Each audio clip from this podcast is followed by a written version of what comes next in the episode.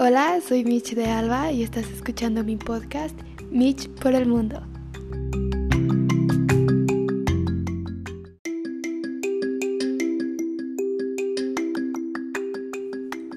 Bueno, este es el capítulo número 12 y como ya vieron en el título, este voy a hablar de Colombia, pero no solamente yo, porque pues nunca estaba allá, pero este les traigo de invitada a mi amiga Yuriani que ella sí ha estado en Colombia.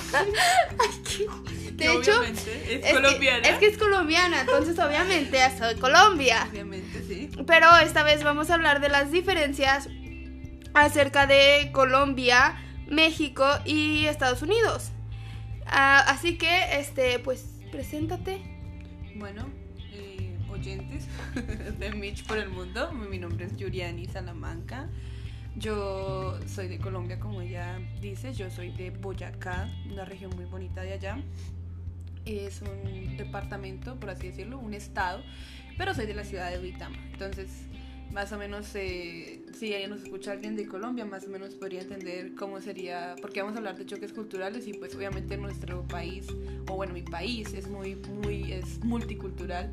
Entonces, pues si hablamos de un lado, pues no podemos hablar del otro y no podemos hablar del otro. Entonces sería como, aunque pues bueno, yo estoy como más, yo, yo parezco un rompecabezas sin sin ni pies ni cabeza. Sí, sin pies ni cabezas porque yo digo como que estoy mezcladita de, de todos lados. Pero bueno, eh, eso, estoy aquí como per, igual que Mitch, nos conocimos hace más o menos siete meses. Y bueno, ha sido muy bonita la experiencia y espero pues que disfruten este, este espacio que, que decidimos abrir para ustedes, para hablar pues de estas, de, estas diferencias entre Colombia, México y Estados Unidos. Bueno, pusimos cuatro temas principales que vienen siendo tránsito, la comida, las palabras más usadas y el tema del consumismo. Entonces primero podemos empezar por tránsito. Sí. Empieza, Ah, es que eh, yo, yo iba a aclarar que una de las cosas en las que me costó mucho adaptarme es en los semáforos. Porque los semáforos de aquí, pues sí son del mismo color y tienen la misma función, rojo, amarillo y verde. Pero lo que yo le comento a Giuliani es que el verde en cierto punto empieza a parpadear donde te advierte que va a cambiar a amarillo.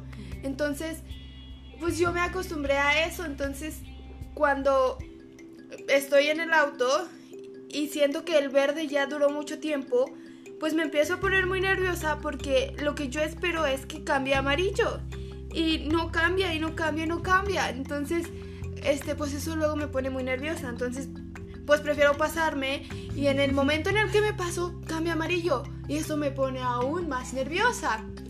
Entonces, pues, pues es una experiencia.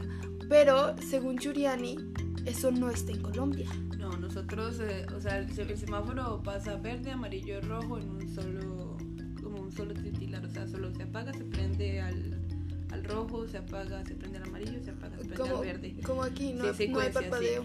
Pero a mí, o sea, en cambio, bueno, el, adaptarme a manejar aquí fue algo que pues siempre me, me, costó un poco, pero, o sea, me tuve que adaptar muy rápido porque necesitaba usar el carro, necesitaba pues llevar a la niña a sus clases de, de baile, de música, etcétera. Y siempre fue bastante chocante ver porque en Colombia los semáforos están en la misma cuadra, tanto la cebra como el semáforo están en la misma cuadra donde se separa. Ah, en cambio, están, eh, aquí están en la siguiente, o sea, hay un espacio grande, de, una cuadra. o sea, como de una cuadra para donde está el semáforo. Entonces, eh, es pues bastante, es, no es tan difícil de adaptarse, pero pues uno, uno se choca. Ahora, en Colombia no existe el free ride, o sea, el, el giro libre a la derecha, siempre y cuando eh, eh, no haya un, un aviso que perdón, un aviso que diga que pues no se puede. Pues, Entonces, pero ¿sí hay o no hay? No, en Colombia no hay. En Colombia está en verde, tienes la prelación de pasar. Pero nunca, y, si está en rojo no pasas. En México también, también es así, pero nos dimos cuenta que en Estados Unidos no. Y solamente a la derecha. Y solamente a la derecha, sí. O sea, si quieres ir a la izquierda te tienes que esperar semáforo que tiene flecha o verde. O verde. Y luego está algo aquí que encuentro curioso que eh, si tenemos la flecha podemos girar a la izquierda y si tenemos el verde podemos girar siempre y cuando no venga ningún carro. Y como, como obviamente estamos girando hacia la derecha, los que tienen la prelación son los que vienen derecho, los que vienen, los que pasan derecho. Entonces eso es bastante chocante porque en Colombia si es rojo, es rojo y no pasas. Precisamente pues porque sí ocurren bastantes accidentes por la gente que se pasa los semáforos. Y es curioso porque aquí también ocurren muchos accidentes. De hecho yo creo que desde que estamos acá o desde que yo estoy acá escucho, he escuchado 20.000 ambulancias, 20.000 carros de bomberos. Pero no sabes si son por Pero, accidentes o sea, lo- por a lo que me refiero es que, o sea, no, no quiero decir como que allá hay más accidentes que acá, sino que, o sea, es un balance como que en ambos lugares hay accidentes, sino que yo digo que, que es algo bastante chocante a la hora de manejar, cuando uno ya ha manejado pues con unas eh, normas previas y llegar a un sitio y ver como que "Y esta gente está como loca, o sea, que es porque están haciendo esto. Espera, pero tú, tú ya tenías experiencia conduciendo, entonces. Sí. Porque cuando yo llegué aquí mi experiencia era muy poquita conduciendo. Mm. O sea, la necesaria para, para tener la licencia de conducir en México y ya, o sea, para decir que sí conducía. Pero cuando llegué aquí, yo me, me adapté fácilmente a las reglas de, de aquí. Entonces, pues no vi tanto problema. Y lo, una de las cosas que sí hay que recalcar es que aquí sí respetan mucho la Muchísimo, señal. O sea, si, si tiene límite de velocidad, lo respetan mucho. Lo que me dijo mi host dad es que puedes ir 5 arriba del límite de, de velocidad o 5 abajo. O sea, la velocidad mínima son 5 millas abajo del límite. Pero luego, o sea, encuentro bastante curioso eso porque tanto en el curso que, bueno, en el curso no, sino en el examen como tal, y tanto lo que me dice mi host es que, que hay que seguir a la velocidad, ir constante. Que obviamente pues uno mide que si el carro de adelante va muy lento, obviamente si el límite de velocidad son 30 millas por hora, por hora, obviamente uno no puede ir a 30 millas porque va a chocar. Entonces lo que tú me explicabas una vez era como ir a la velocidad que el carro, el carro de adelante va. Mm, Entonces sí. era como, es como lo más lógico. Pero de por sí, aquí en, bueno, en Estados, en Estados Unidos o básico, digamos que más bien aquí donde nosotros estamos viviendo, que es Albuquerque, la gente respeta mucho las normas. Algo que yo... Eh, Pero, pero en la ciudad, porque sí. en, en- hay un algo que se le llama la highway o la vía Ah, rápida sí. y ahí los carros están como locos y se te echan encima y tienes que estar muy con los ojos muy abiertos y muy pelados. De hecho, yo conozco muy pocas au pairs que usan la highway. Cuéntame. Y ahorita, bueno, es que Giuliani no lo usa, pero ahorita yo me he fijado y yo soy de las pocas que sí la usan que se arriesga. que, que se arriesga, exactamente. Y, y es, eso, eso es cosa de recientemente empezar a usarlo. Sí. Es que de de verdad los límites de velocidad son muy altos en la highway y pues hay más riesgo de tener un accidente.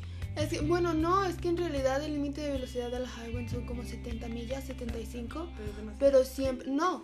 O sea, no- yo, no, yo no siento que sea demasiado porque he llegado a ir yo a 60, 70 en la highway y el problema son los demás carros porque tú tienes que ir a la velocidad y al ritmo de los otros carros. Yo Pues diría sí. que, que sí es algo a lo que calculas eso en kilómetros.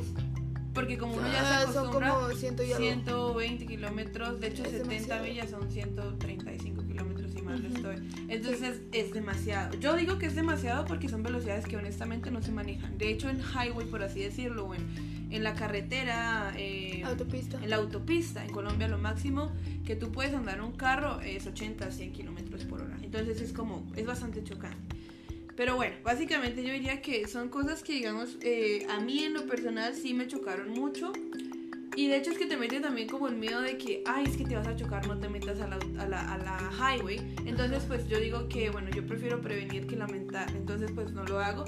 Pero siento que en algún momento tendré que hacerlo porque, pues de eso se trata, ¿no? O sea, si ya uno tiene las habilidades de conductor, pues uno tiene que hacerlo con seguridad y Sí, arriesgarse. por eso, por eso hasta ahorita, porque mis host parents nunca se habían animado a enseñarme, por eso hasta ahorita casi... ah, llevo, llevo muy poquito conduciendo, como al año y medio que yo estaba aquí, es cuando me dijeron, bueno, consideramos que ya es buen momento para enseñarte a conducir en la highway. Y yo dije, bueno, está bien. Y, y, y mi host dad fue el que, el que me dijo, se hace así, se hace así, y vete entrando y acelera y mira que los carriles se manejan de esta manera. Ah, porque son cinco carriles en la highway. Entonces se manejan de esta manera y hace esto y así y no te quedes detrás del camión porque estás en su punto ciego, entonces acelera y súbete más. Y entonces él me empezó a explicar y fue una experiencia muy buena. Estresante. Y un poco estresante, sí. Pero si te fijas, eh, yo accidentalmente me metí una vez, antes de conocerte, me metí a la highway por culpa de Google. Y luego hubo otra vez. ¿Te acuerdas que una vez nos metimos, nos metimos también a la highway el día que íbamos a Las Vegas? ¿Te acuerdas? Sí, o sea, pero, pero yo te dije, o sea, yo ya iba mentalmente preparada para meterme a la highway. Y de hecho mis host parents nunca se enteraron de esas veces.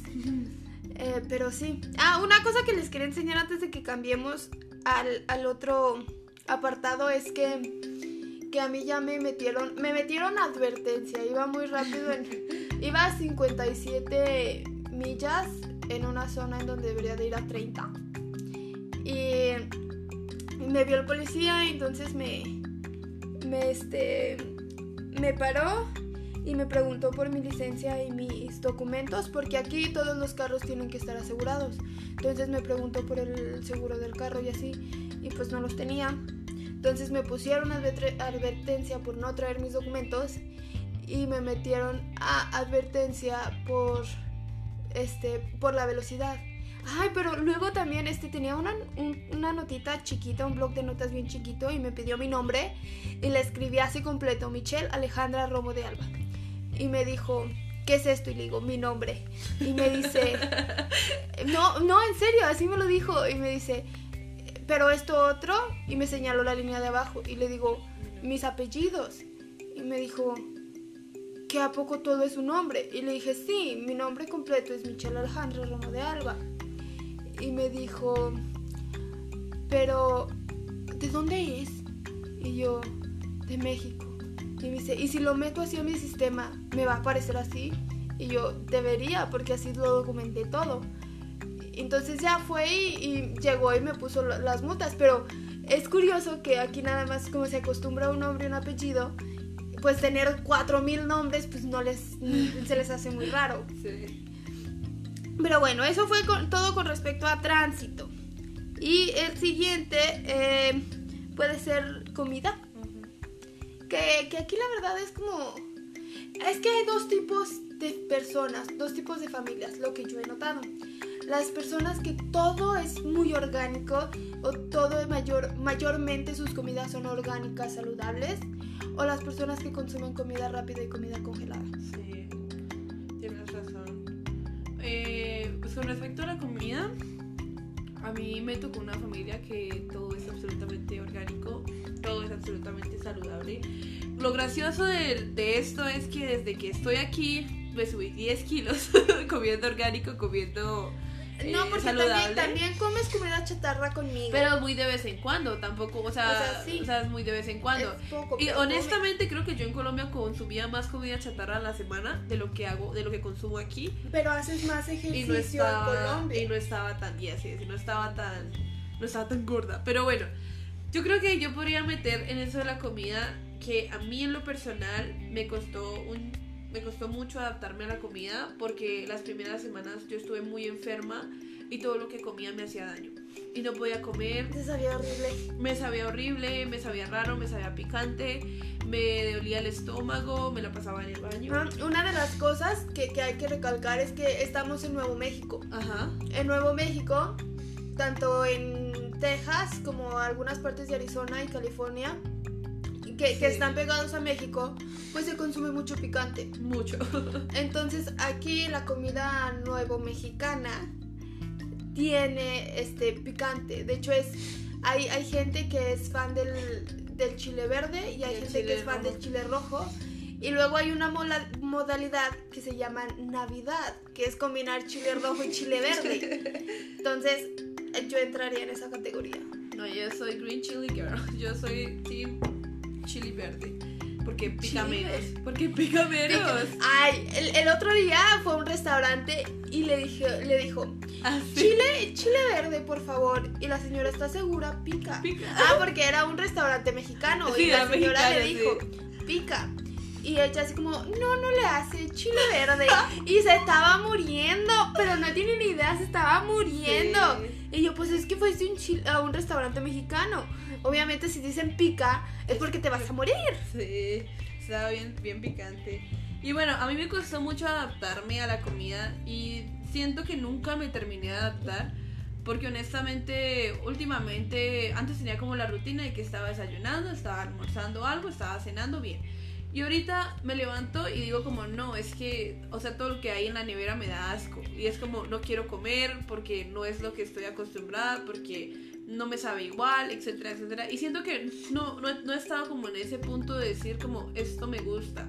Esto, o sea, de lo que... Y es que a veces, o sea, creo que lo único que me gusta honestamente es lo que yo cocino, lo que yo preparo. Entonces digo como, me gusta Ya si esto. preparas todo. bien. Pero, pero digamos, por decir, a la hora del almuerzo, que uno dice como, me voy a comer un snack. O sea, ya ni siquiera, Ah, no ya ni siquiera quiero comerme unas papitas o unas tortillas o algo así de, con, no sé, con algo para untarle como dip o some- algo así. Y digo como, Ay, yo digo como, no, o sea, esto no es lo mío, porque no es algo a lo que estoy acostumbrada.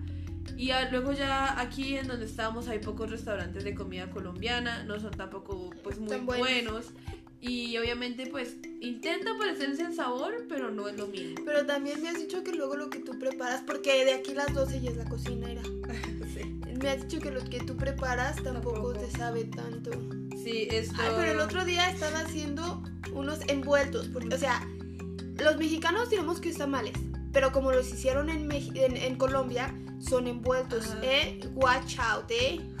Fíjense. Porque si, Sí. si, si, si es origen, si hay manitas colombianas de por medio, es envuelto. Ajá. Y si hay manitas Mexicanas, Mexicanas. son tamales.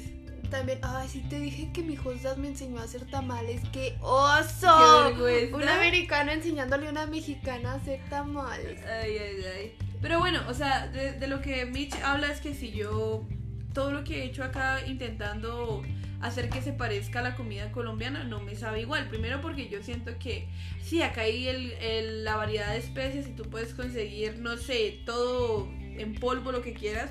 Pero no se consigue como el mismo sabor que hay de las cosas o de las marcas que hay en Colombia. Incluso he ido al mercado, he ido he intentado conseguir, pero nada, o sea, no sale nada.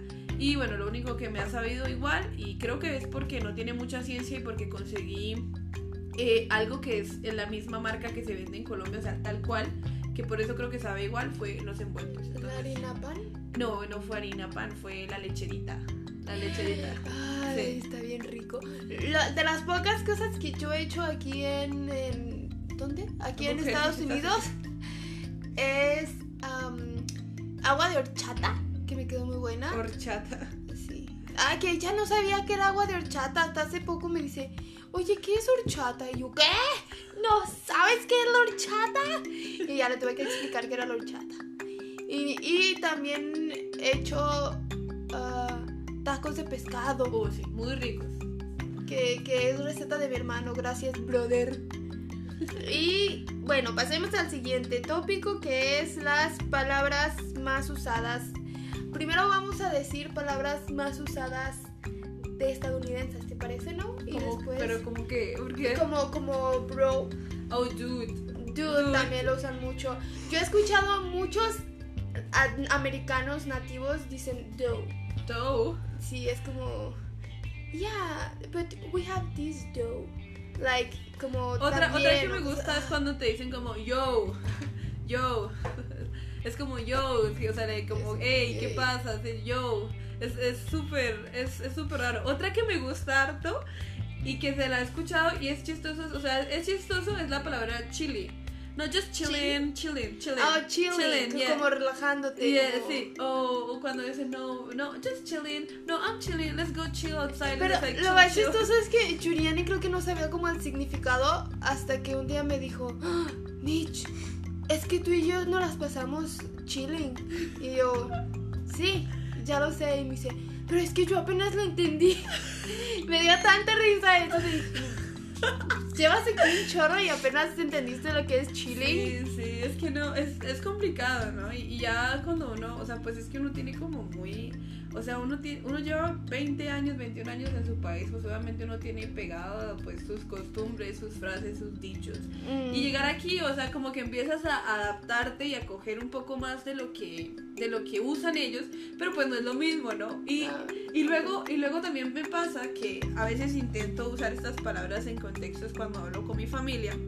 Y pues no como que no. ¿no? Porque digo Sí. como, esa es la palabra perfecta, pero no me van a entender. Entonces es, chistoso. Luego también una palabra que mi abuelito dice mucho es of course my horse. Sí. Entonces yo dije, a huevo, todos los americanos usan esa palabra. Es, es una frase muy típica.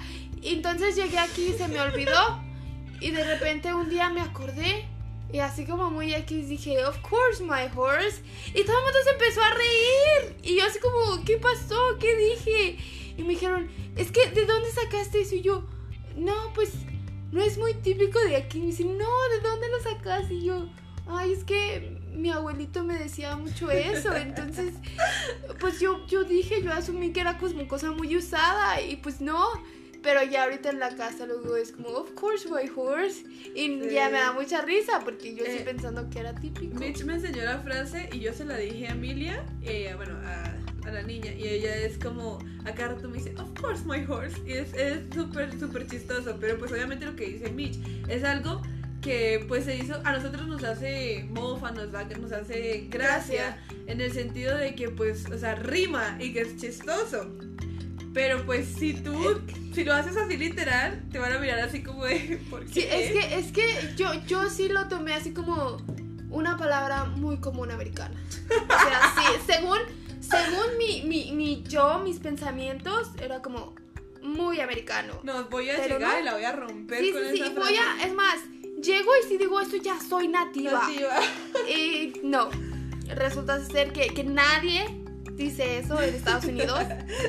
Bueno, y que pasemos a las mexicanas. Ah, la- las, bueno, las frases mexicanas, O sea, yo honestamente. fue, O sea, es que con Mitch eh, yo le explicaba a ella que a mí me tramaba mucho el hecho de, de tener una amiga mexicana. es trama.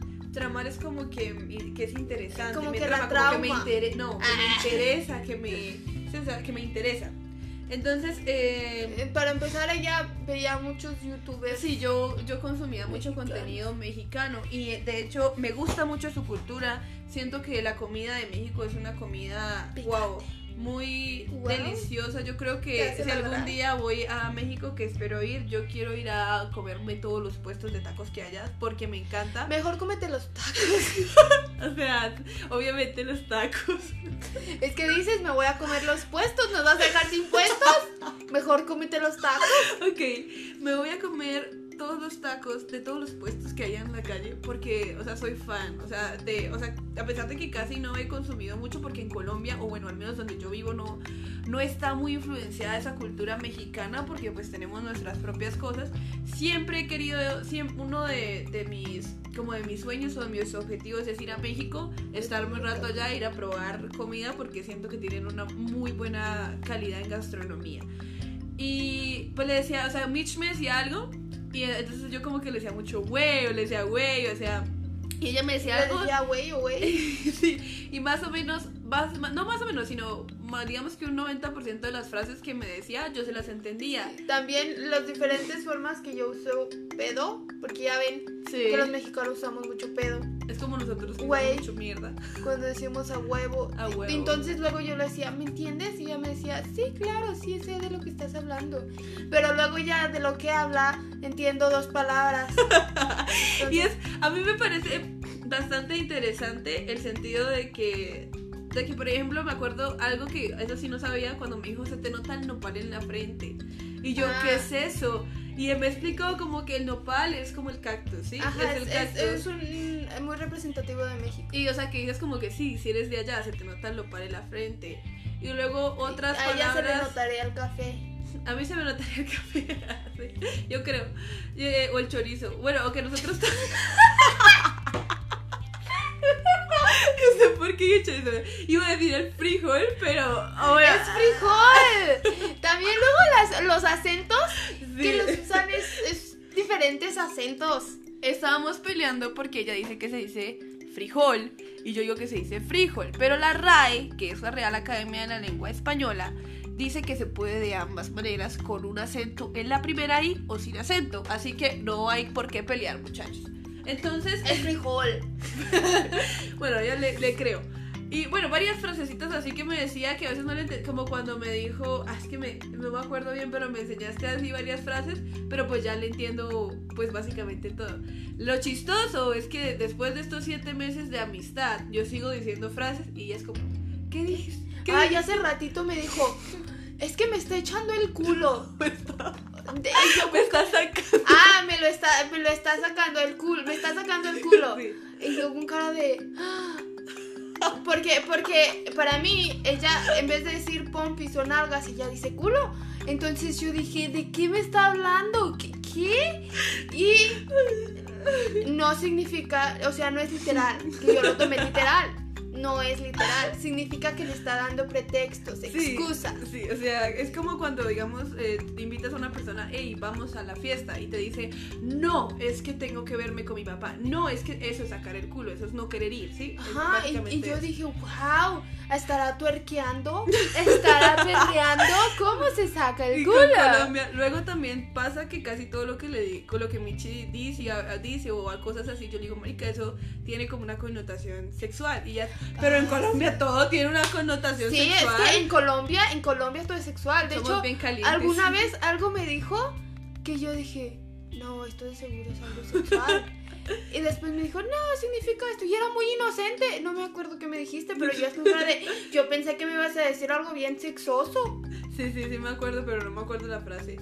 Luego también estuvo el, el- algo que aprendió que nosotros en Colombia, bueno, más como en los jóvenes decimos, uy, no, eso está repaila. Y Ay, paila, me confundo. Paila paila- chimba. paila quiere decir que está paila, que está Malo. feo, que está malo, Feo, que, o sea, chafa. sí, chafa, o sea, no, que no estuvo bien. Entonces, por ejemplo, yo digo, por ejemplo, uy, marica, esto sabe repaila, o sea, sabe feo, sabe mal.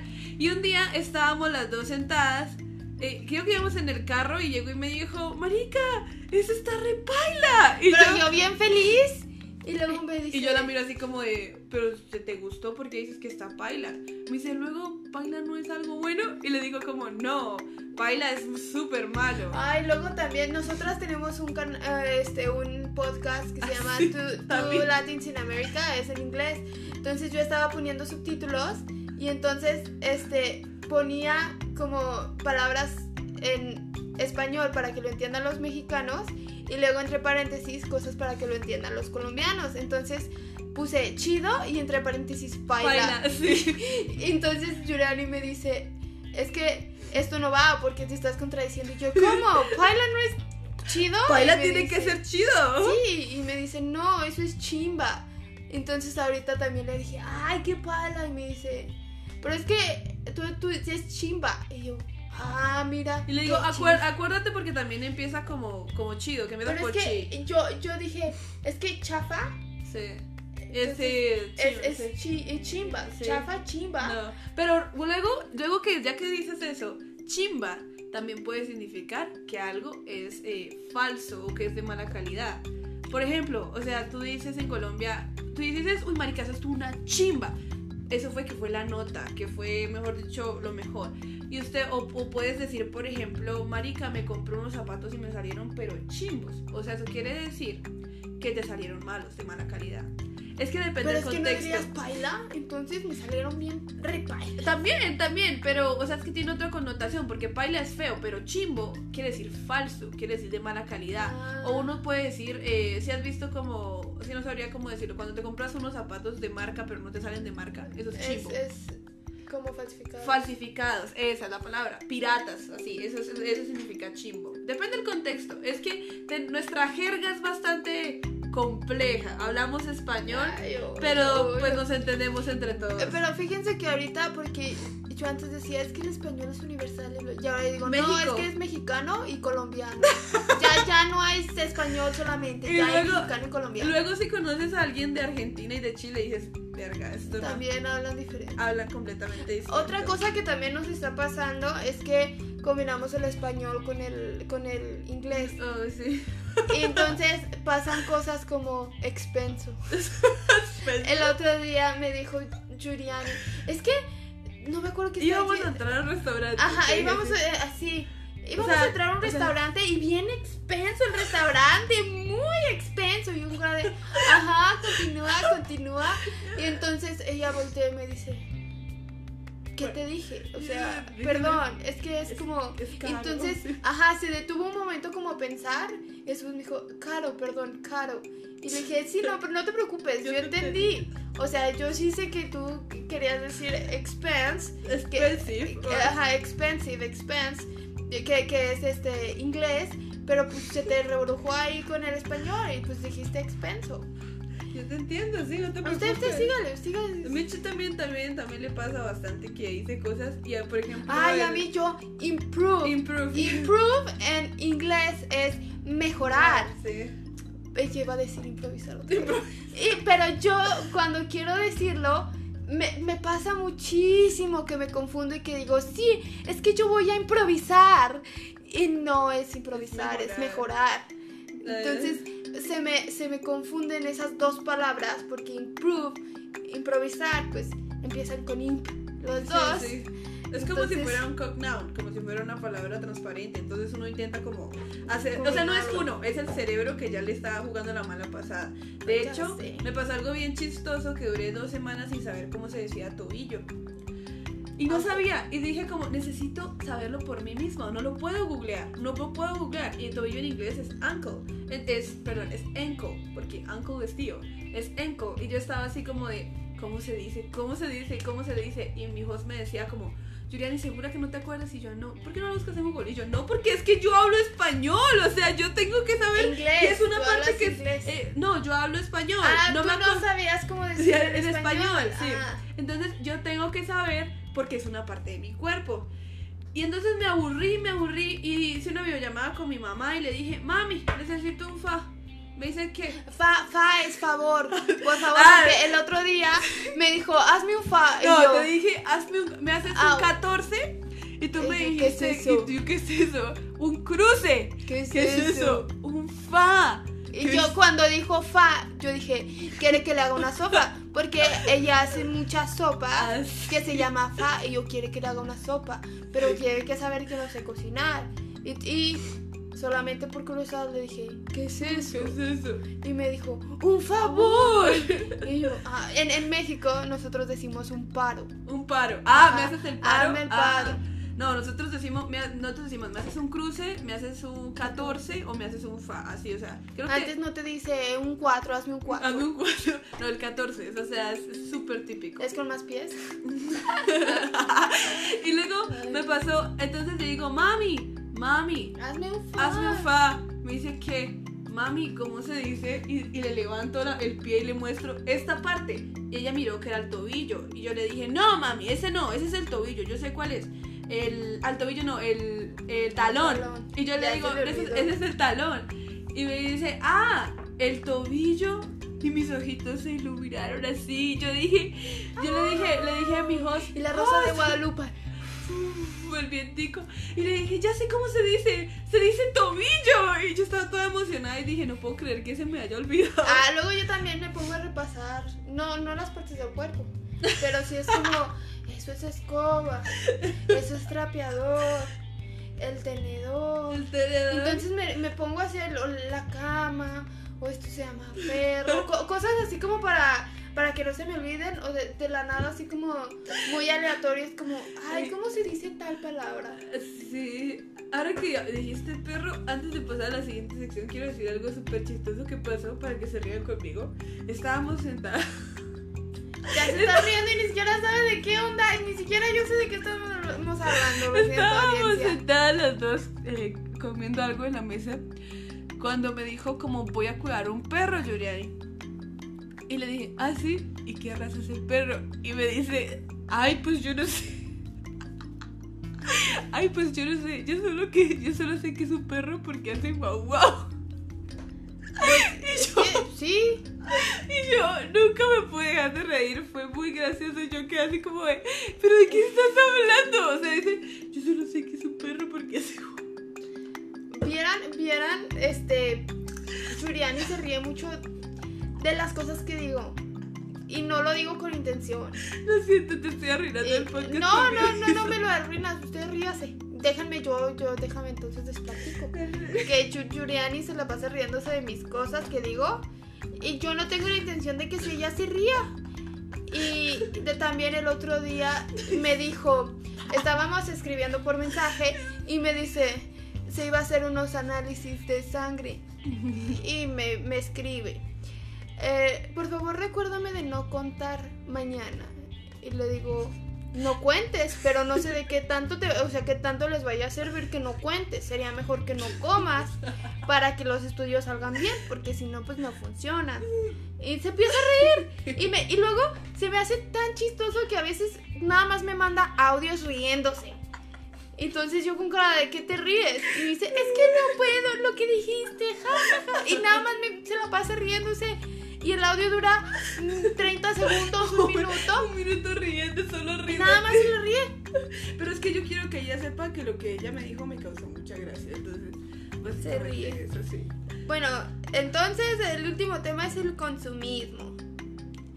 Eh, y ya es una, nadie quiere hablar.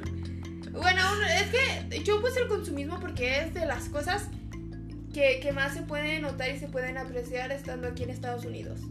Que quieras o no, pues te vuelves parte de, de eso.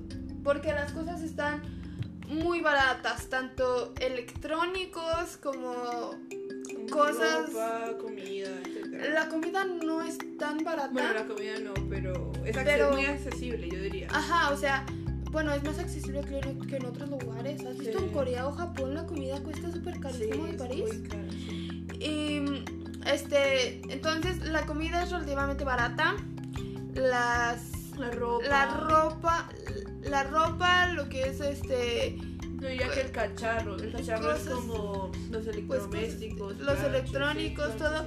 todo eso está muy muy muy barato. Bueno, más barato que en otros lados, eso es lo que me refiero. Y como hay mucha competencia, puedes encontrar cosas muy baratas. A lo mejor luego no es de tan buena calidad como podría ser algo un poco más caro, pero por lo general están baratos. Y Yo diría que a pesar de que no está, no está tan, yo diría que a pesar de que no está tan, o sea, que no está tan caro y que no es de buena calidad, suple la necesidad, digo Ujú. yo. Por ejemplo, pues, y luego, luego también es gracioso que digamos, aquí tú dices, me voy a comprar algo y terminas comprándote cinco cosas así no quieras. O sea, es, es raro. Es, está, a, a mí me pasa. Yo digo, voy a ahorrar, voy a ahorrar. Yo digo, ay, ¿qué son 10 dólares? Voy a comprar esto. Me voy a comprar lo otro. Pero también lo, que, otro. también lo que pasa es que nosotras dejamos de pensar, de convertir el Sí, dinero. el dinero. porque no, no costeaba. Entonces, este, pues lo usamos todo y lo, lo pusimos todo en, en dólares. Entonces ya lo vemos en dólares y pues ya no te duele tanto que si lo convirtieras. Sí, y luego hablas, hablando de eso al principio, yo sí era como, marica, esto es como, esto está muy caro, marica, esto está, que valiera 5 dólares, 6 dólares, 7 dólares, 10, yo decía, verga, esto está carísimo. Yo decía, carísimo de París, como dices tú, esto está carísimo porque en Colombia, o sea, honestamente... Esto te cuesta un dólar. 10 dólares son, ahorita son como 44 mil pesos que... Colombianos. colombianos que con eso te compras, no sé, con eso invitas a almorzar a toda tu familia o con eso te compras un pantalón o con eso te compras algo más o menos decente. Entonces yo decía, verga, eso está muy caro. Entonces, Muy eh, expenso. muy, muy expenso. Entonces digo, entonces, pero hoy en día digo, algo que valga 10 dólares, yo digo, lo puedo Ah, comprar. Lo puedo comprar, no está, incluso a veces vamos con, con Michi y le digo, marica, 10 dólares, comprémoslo. Baratísimo. Baratísimo. Pero también, este, hay, yo siento yo que, que el- las tiendas son más accesibles porque hay cosas como Costco y Sam's que Sí. son de mayoreo. Entonces puedes comprar un paquete en 100 dólares y son como 20 cositas en el paquete. Sí. O luego hay ropa de segunda mano, Ajá. que la ropa sigue siendo de muy buena calidad o relativamente buena. Y creo que jamás he visto ropa de segunda mano que esté sobre los 15 dólares. Es Eh. algo, o sea, y, y es ropa de muy buena Y calidad. luego también venden, están, están las tiendas de todo por un dólar, que es mentira porque hay cosas que están más caras de caras. un dólar, pero cosas como baterías, como algunos tipos de, de comida chatarra, e incluso este desodorante y cosas de higiene personal, eso luego sí está a un dólar. Un dólar, sí. Pero luego hay cosas como juguetes, que está más caro, como ciertos tipos de ropa, que también está más caro de un dólar. Pero siento yo que, que, pues tantas opciones y tanta variedad es lo que permite a las personas ese consumismo. Y luego también hay planes de eh, teléfonos celulares en donde te dicen, te agregamos 5 dólares, 10 dólares a tu mensualidad y te cambiamos tu teléfono Uno actual por otro. Uy, por uno más nuevo. O por el último, por ejemplo, te contaba lo que pasó con, toda su familia hizo upgrade, o sea, se, se cambió, se otro cambió, de, mejor. se cambió a un plan mejor y a todos les dieron iPhone 13. Y eso queda así como uno de, carajo, yo me compré mi teléfono hace poco y pues, o sea, sí, uno podría pagar su... Ella tiene un este iPhone 11, 11 Pro. Ah, 11 Pro. Entonces, esto. Y pues siempre me salió costoso. Y que te digan a ti, como no, mira, te vamos a dar otro teléfono. Si te quedas con, con el plan, pues eso es bastante. Yo diría que es bastante justo, ¿no? Sería cool. Pero lo mismo que dice Bitch, al haber tanta demanda de electrónicos, tanta. O sea, tanto, tanta tecnología aquí en el país, pues obviamente que se, se represa, ¿no? Se represa. Y pues ellos tienen que mirar qué hacer. Y qué pueden hacer mejor que no perder el dinero ganar poco menos, pero pues tener a sus clientes, ¿no? Seguir Sí, teniendo esa demanda mensual. También al- algo que, que sí me dio un poco de coraje, en especial porque estamos en Nuevo México, a menos de 5 horas de la frontera, es que yo me quería, bueno, me, me compré un, este, una tablet, pero yo quería comprarme o una computadora y dije, bueno, la tablet. Me la compré y quería comprar un teclado para la tablet y no había y no había y, y no es que no haya porque sí hay pero lo que yo quería era un teclado con la letra ñ o sea específica ñ y mis hijos parecerán ¿por qué no usas esta? mira que así que así y que luego le puedes sustituir la ñ por una n y es que no amigos hablamos español en español se usa la ñ entonces ¿por qué chintrolas no hay ñ? tuve que irme hasta México para conseguir el teclado. Entonces, Sí, es bien complicado. Y honestamente dirían todos, pero ¿qué es una ñ? No, señores. Esa es la E, esa es la letra de nuestro idioma y quieras o no, la vamos a tener que usar en determinados momentos. Si no la usas por lo menos dos o tres veces en un escrito, pues no sé qué idioma estás hablando, porque realmente no español. no, no debe ser español. Y sí, es muy importante. Yo también me he abstenido de comprarme otro dispositivo, por ejemplo el computador, porque me gustaría uno que tuviera la ñ. Mi hermano me mandó, ay, perdón, pa- paréntesis. Mi hermano me mandó este Ah, los links para para enseñártelo y se me ha olvidado. Bueno, bueno. Aquí queda grabado que el hermano de Michelle nos envió los, nos envió los links para revisar lo de mi computador. Muchas gracias, Mao. Bueno, este, ya son 43 minutos. Este, esto tal parece ha sido todo por ahorita. Ahí, muchas gracias Michelle por invitarme a tu espacio. Honestamente, sí, me siento muy feliz de que yo sea así de importante para que me invites a este proyecto tuyo, que sé que es personal, que sé que es de tu vida. Y honestamente espero que puedas seguir con esto. Yo espero poder invitar otra vez. Claro Pero te- que sí. tenemos que buscar otro tema. Claro que sí, yo estoy down para eso. Igual podría, podría, podríamos grabar uno, eh, tú en México Sería súper genial. Sí, sería súper genial. Este, ay, también tengo pensado este hacer uno con mi, con mis hermanos. Eh, mi hermana Daniela y mi hermano Carlos Mauricio. Entonces ahí estén bien pendientes del podcast de Beach, de Beach por el Mundo, que pues se vienen bastante cosas y eh, bastante capítulos buenos.